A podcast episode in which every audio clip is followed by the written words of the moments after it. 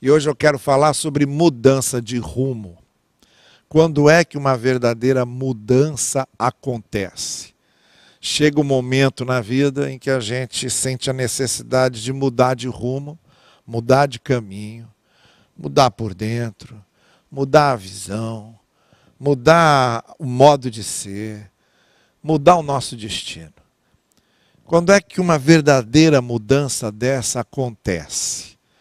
E eu quero ler o Salmo 40, porque o salmista aqui no Salmo 40 fala sobre uma grande mudança de rumo que aconteceu na sua vida. Uma grande mudança de horizonte que aconteceu na sua vida. E a gente vai pegar esse salmo e vamos destacar o que é que acontece numa verdadeira mudança de caminho, de rumo, numa verdadeira e autêntica mudança de vida. Você sente que está precisando mudar o seu caminho, você sente que está precisando mudar a sua vida, você sente que está precisando mudar o seu destino, sente que está precisando mudar seu rumo. Então vamos ver como é que isso aconteceu na vida desse salmista que reúne as orações que não são só dele, são as nossas, porque os sentimentos deles, as lutas deles, se identificam com as nossas. Tá bem? Então, cada salmo dele que a gente, cada salmo desses que a gente lê, a gente se identifica, é como um espelho no qual a gente se mira. Então, veja o que ele diz aqui no Salmo 40. Depositei toda a minha esperança no Senhor. Ele se inclinou para mim e ouviu o meu grito de socorro. Ele me tirou de um poço de destruição, de um atoleiro de lama, pôs os meus pés sobre uma rocha e firmou-me num lugar seguro. Como é feliz o homem que põe no Senhor a sua confiança, diz ele, e ele me pôs um novo cântico na boca, um hino de louvor a Deus. Muitos verão isso e temerão e confiarão no Senhor. Feliz é o homem que põe no Senhor a sua confiança e não vai atrás dos orgulhosos, dos que se afastam para seguir outros deuses. Senhor meu Deus, quantas maravilhas tens feito não se pode relatar os planos que preparaste para nós. Eu queria proclamá-los e anunciá-los, mas são por demais numerosos. Sacrifício e oferta não pediste, mas abriste os meus ouvidos. Holocaustos e ofertas pelo pecado não exigiste. Então eu disse: Aqui estou, no livro está escrito a meu respeito. Tenho grande alegria em fazer a tua vontade, ó meu Deus, a tua lei está no fundo do meu coração. Eu proclamo as novas de justiça na grande assembleia. Como sabe, Senhor, não fecho os meus lábios, não oculto no coração a tua justiça. Falo da tua fidelidade, da tua salvação. Não escondo da grande assembleia a tua fidelidade e a tua verdade. Não me negues a tua misericórdia, Senhor. Que o teu amor e a tua verdade sempre me protejam pois incontáveis problemas me cercam. As minhas culpas me alcançaram e já não consigo ver. Mais numerosos são que os cabelos da minha cabeça e o meu coração perdeu o ânimo. Agrada-te, Senhor, em libertar-me. Apressa-te, Senhor, a ajudar-me. Sejam humilhados e frustrados todos os que procuram tirar minha vida, retrocedam desprezados os que desejam a minha ruína Fiquem chocados com a sua própria desgraça os que zombam de mim, mas regozijem-se e alegrem-se em ti todos os que te buscam. Digam sempre àqueles que amam a tua, a tua salvação: grande é o Senhor. Quanto a mim, sou pobre e necessitado, mas o Senhor preocupa-se comigo. Tu és o meu socorro e o meu libertador. Meu Deus, não te demores. Esse é o salmo. E como é que a gente aplica isso na nossa vida? Como eu disse, esse salmo serve para a gente refletir sobre as mudanças que devem acontecer. O salmista experimentou uma grande mudança. Uma grande mudança de destino, uma grande mudança de rumo, uma grande mudança de horizonte, uma grande mudança de caminho, de passos, de destino e de vida. É isso que você está querendo que aconteça com você? É essa mudança verdadeira, autêntica de rumo, de caminho, pela qual é, você sabe que precisa passar, a qual você quer experimentar? Então vamos ver o que aconteceu aqui com o salmista. Eu convido você para refletirmos sobre isso.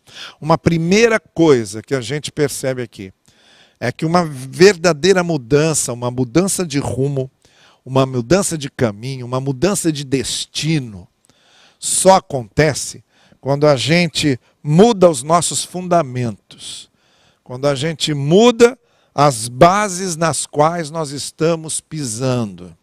Foi isso que aconteceu com ele, ele fala disso logo no início, quando ele diz: Olha, o Senhor tirou os meus pés de um atoleiro de lama e colocou os meus pés sobre uma rocha, num lugar seguro. Preste bem atenção nisso. Nenhuma mudança verdadeira, autêntica, vai acontecer na sua vida se primeiro não mudarem os fundamentos. Você não vai conseguir mudar os seus caminhos, você não vai mudar seu destino, você não vai mudar a sua vida se você continua pisando na lama, se você continua no atoleiro. Porque no atoleiro ninguém se firma, no atoleiro ninguém anda, no atoleiro ninguém desenvolve caminhada, só vai afundando e se sujando. Então a primeira coisa que precisa acontecer para haver uma mudança de verdade é os nossos pés serem retirados do atoleiro de lama e serem colocados sobre a rocha. Deixa eu ver se eu consigo ilustrar isso para você. Veja bem, quando você assiste naquelas Olimpíadas aqueles saltos ornamentais naquelas piscinas, em que aqueles atletas eles dão um salto do trampolim, da plataforma, e aí eles vão como dançando no ar, vão fazendo ali piruetas, malabarismos com o corpo até mergulharem na piscina. Aquilo é muito bonito de ver. Aqueles corpos parecem que estão voando. Aquelas pessoas, aqueles atletas, parece que criaram asas e vão voando até cair na piscina. Agora vejam, eles só conseguem fazer aquilo no ar, só conseguem fazer aquele malabarismo, aqueles, aqueles saltos ornamentais só acontecem porque eles saltam de uma plataforma firme.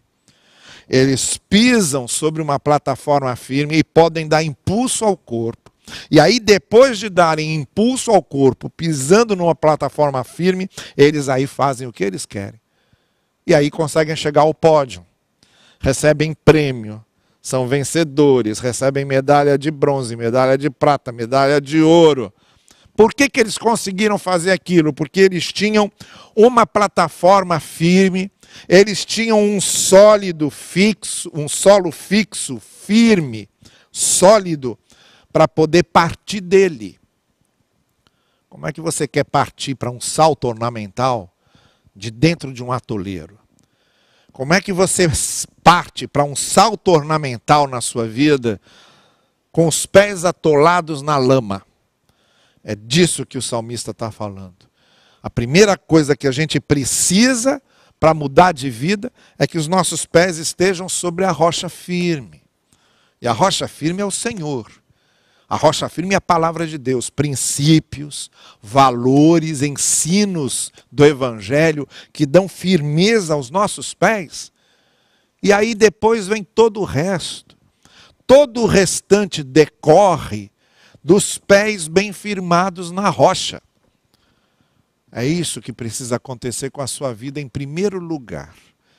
Os seus pés têm que parar de patinar na lama. Porque areia e lama é areia e lama. Não tem firmeza. Você precisa de colocar os pés, você precisa colocar os pés sobre a rocha. Precisa colocar os pés sobre solo firme, sobre uma plataforma firme da onde você possa saltar para as grandes mudanças.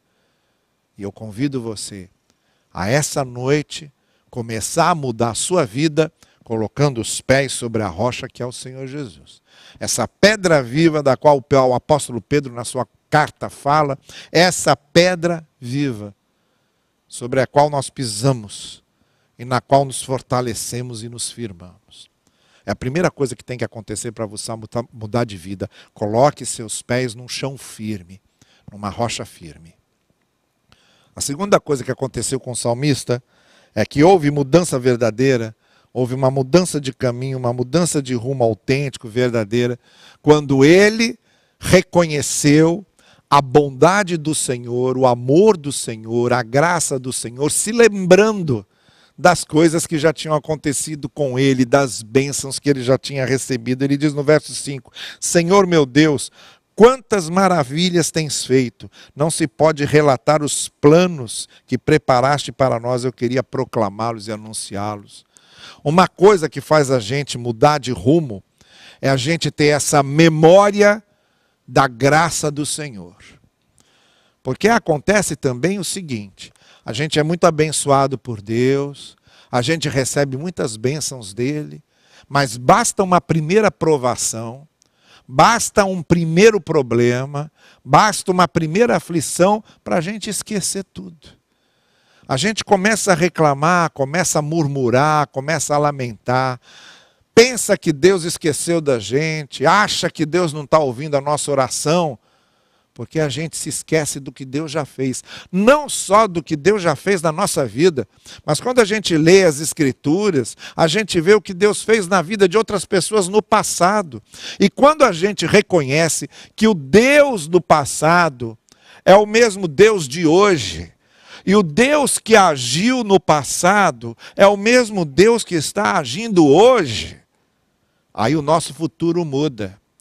Quando a gente traz no coração e na mente essa memória da graça do Senhor, a gente fica menos ranzinza, a gente fica menos murmurador, a gente fica menos mal-humorado, a gente fica menos amargo, a gente fica menos ressentido, a gente fica menos rancoroso quando a gente para e começa a lembrar de como a graça de Deus já agiu na nossa vida. Quantas vezes e de quantas maneiras Deus nos abençoou, de quantos perigos Deus já nos livrou, de quantas maneiras diferentes nós nos sentimos abençoados por Deus. Por quê? Porque a gente, quando lê aqui, a gente vê que Deus agiu lá e quando a gente olha para a gente, a gente vê que Deus está agindo aqui. Essa é a segunda coisa que você precisa para mudar seu caminho. É lembrar que Deus é bom. Lembrar da graça de Deus agindo em seu favor. Lembrar da misericórdia de Deus agindo por você. Se você não tivesse nada mais para lembrar, bastaria você se lembrar do que o apóstolo Paulo se lembrava em Romanos, quando ele dizia: Deus prova o seu amor para conosco em que Cristo morreu por nós, sendo nós ainda pecadores. Quer se lembrar do amor de Deus por você? Olha para a cruz. Olha o que Deus fez lá na cruz com Jesus Cristo dando a vida por você, para redimir você, para perdoar você, para salvar você. O Senhor Jesus Cristo, no seu sacrifício na cruz, foi a grande prova do amor de Deus a nosso favor, se manifestando de maneira concreta, cheia de resultados.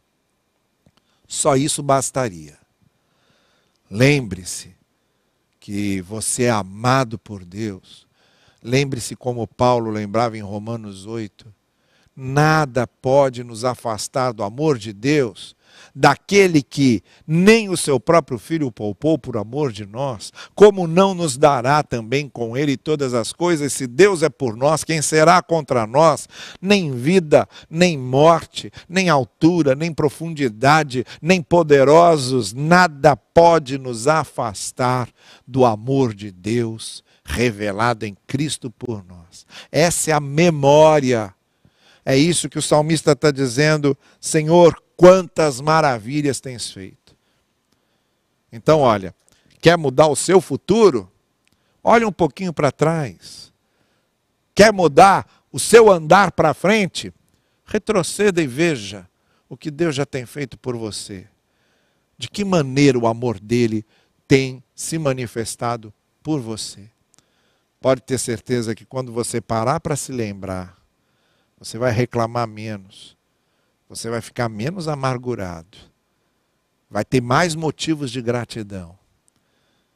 E aí o seu futuro muda, o seu caminho muda. O salmista começou mudando a vida dele, firmando os passos, tendo o chão firme para pisar. Depois, continuou mudando a vida dele, lembrando do Deus misericordioso que agiu no passado, continua agindo hoje e confiando nesse amor e nessa misericórdia do Senhor. Se a gente não confia nessa bondade do Senhor, a gente não segue para frente. A terceira coisa que aconteceu na vida desse salmista para que houvesse mudança de rumo, mudança de horizonte, mudança de caminho, foi aqui que está escrito nos versos 6 e 7. Ele diz: Sacrifício e oferta não pediste, mas abriste os meus ouvidos. Holocausto e ofertas não exigiste. Aí ele diz assim: Tenho alegria em fazer a tua vontade, a tua lei está no fundo do meu coração.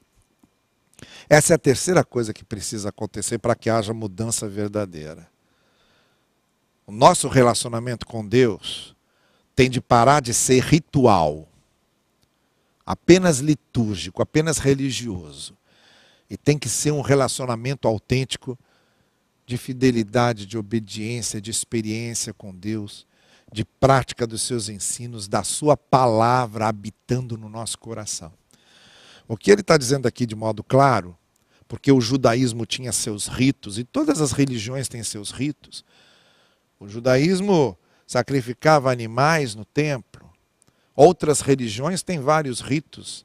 Os hindus caminham quilômetros, centenas de quilômetros para chegar no rio Ganges e se banhar no rio Ganges, porque eles acreditam que aquelas águas são purificadoras. Todas as religiões têm os seus ritos. E através desses ritos as pessoas querem chegar perto de Deus. O salmista diz: Sabe o que, que realmente me aproxima de Deus? É eu fazer a vontade dele.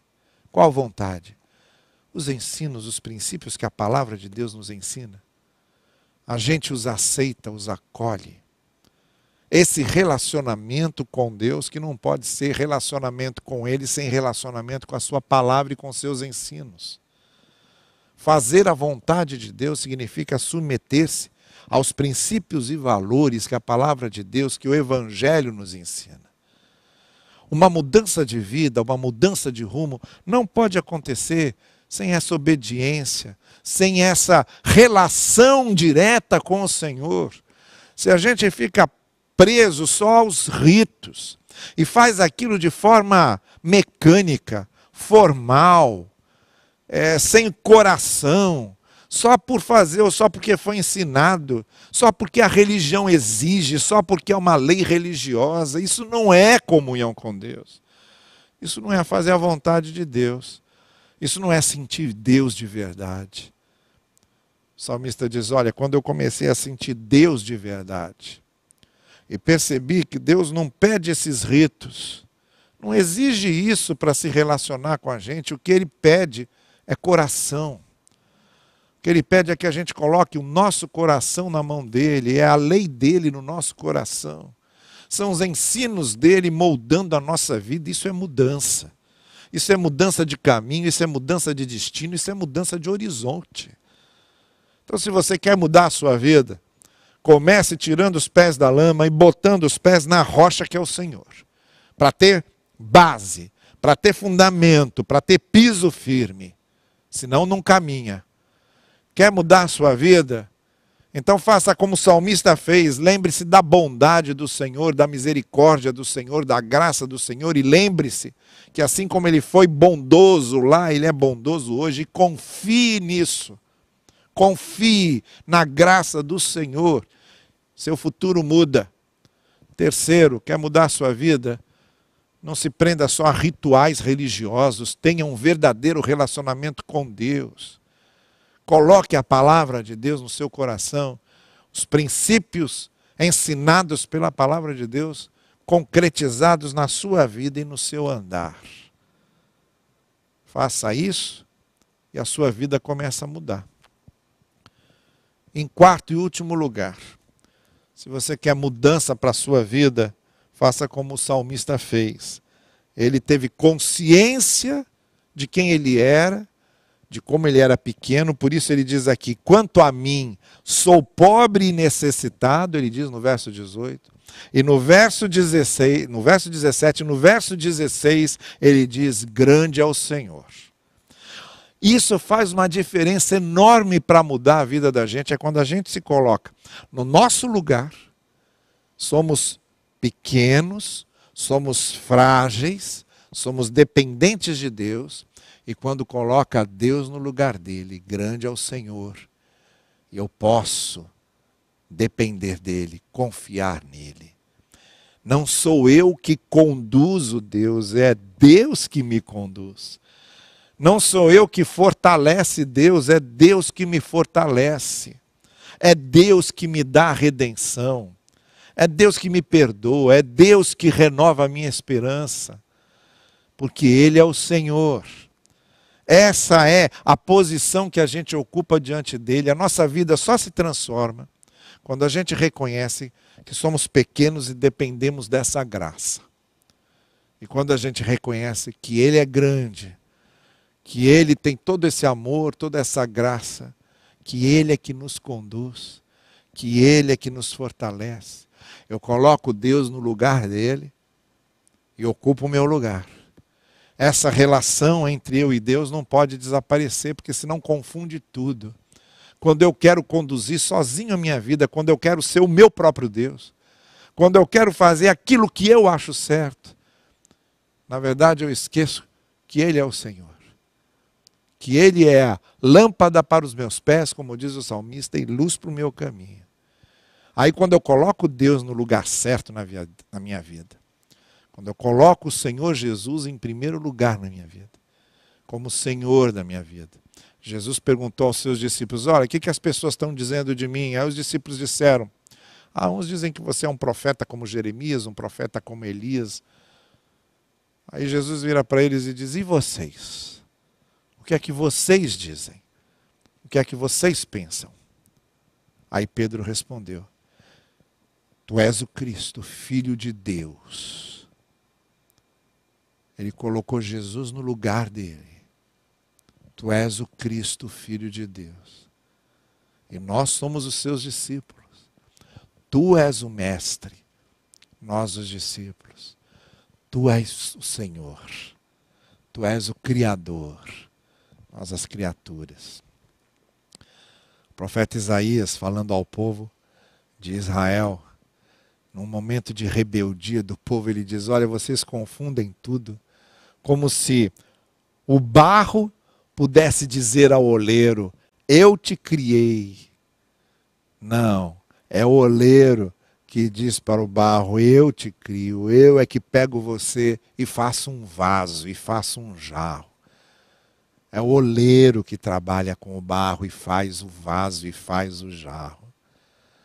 Quando a gente se coloca nesse lugar de dizer: Senhor, muda a minha vida, conduz os meus passos define os meus caminhos. Muda no meu coração o que precisa ser mudado, muda na minha mente o que precisa ser mudado, muda a minha visão, muda o meu jeito de ser. Eu sou o barro e tu és o oleiro. Aí Deus começa a fazer as transformações que ele faz. É como se você pega uma daquelas esculturas feitas por Miguel Ângelo, por exemplo, Miguel Ângelo que pintou, pintou o teto da Capela Sistina. E todo mundo que entra ali fica embevecido com aquela arte. Ele fez também a escultura de Davi. Diz que a escultura ficou tão perfeita que Miguel Ângelo bateu com um martelinho no joelho da escultura e falou: Fala, de tão perfeito que aquilo ficou, que parecia de verdade. E ele fez aquilo de uma pedra. O escultor pega uma pedra, começa a trabalhar a pedra e faz uma obra-prima. Foi o que Miguel Ângelo fez. Pegou uma pedra e transformou na imagem de Davi, tão perfeita que parecia que ele ia falar. É isso que Deus quer fazer com a gente. Ele pega a pedra bruta que somos nós, começa a trabalhar com a gente É isso que Jesus quer fazer. Jesus, que era marceneiro, que pegava uma madeira, trabalhava aquela madeira e transformava num móvel lindo para ser usado como mobília de casa. De uma madeira bruta, ele fazia algo útil que servia a um monte de gente, que era admirado quando era olhado. Olha aí, Jesus, o grande marceneiro, pegando a madeira bruta que eu sou e trabalhando essa madeira bruta e transformando algo útil e bom, mudando a minha vida e mudando o meu caminho, mudando o meu horizonte e mudando o meu destino. Quatro coisas para mudar a sua vida. Pise no chão sólido não tem como você caminhar sem estar na rocha, no chão sólido. Saia do atoleiro de lama, venha para o chão sólido. Lembre-se que o Senhor é bom. Lembre-se da graça do Senhor. O Senhor que agiu lá, age aqui. Confie nisso. Terceiro, deixe os ritos apenas. E tenha um relacionamento verdadeiro com Deus colocando os princípios e os ensinos do Senhor no seu coração e obedeça-os e viva-os na prática. E quarto, coloque o Senhor no lugar dele. Ele é que é o oleiro que trabalha o barro, ele é que é o escultor que trabalha a pedra, ele é que é o marceneiro que trabalha a madeira. Muda a nossa vida e transforma-nos. Essa noite, eu quero convidar você a fazer isso. Ele muda a nossa vida e nos transforma dá mudança de rumo e mudança de horizonte para a gente. Se é disso que você precisa, eu sei quem pode fazer isso por você. O Evangelho nos mostra o que Jesus pode fazer. E eu quero orar por você agora. Então, vá comigo agora à presença do Senhor. Vamos falar com Ele. Coloque o seu coração no altar de Deus e diga a Jesus: transforma o meu coração. Vamos orar juntos? Senhor querido, Seja quem for que esteja nos ouvindo agora, nos acompanhando agora, e saiba que precisa mudar a sua vida, e sente que precisa mudar os seus caminhos, sente que precisa mudar os seus horizontes e o seu destino, que isso possa acontecer agora. Que tu possas mudá-lo a partir de agora. Que essa pessoa pise firme na rocha que és tu que essa pessoa confie de coração na tua bondade, na tua graça, que essa pessoa se relacione verdadeiramente contigo, absorvendo os teus ensinos, e que essa pessoa te coloque no lugar que é teu. Tu és o Senhor, tu és o oleiro, tu és o escultor. Trabalha a nossa vida, muda a vida de cada um esta noite que quer a sua vida transformada. Faz isso, é o que nós te pedimos. Amém.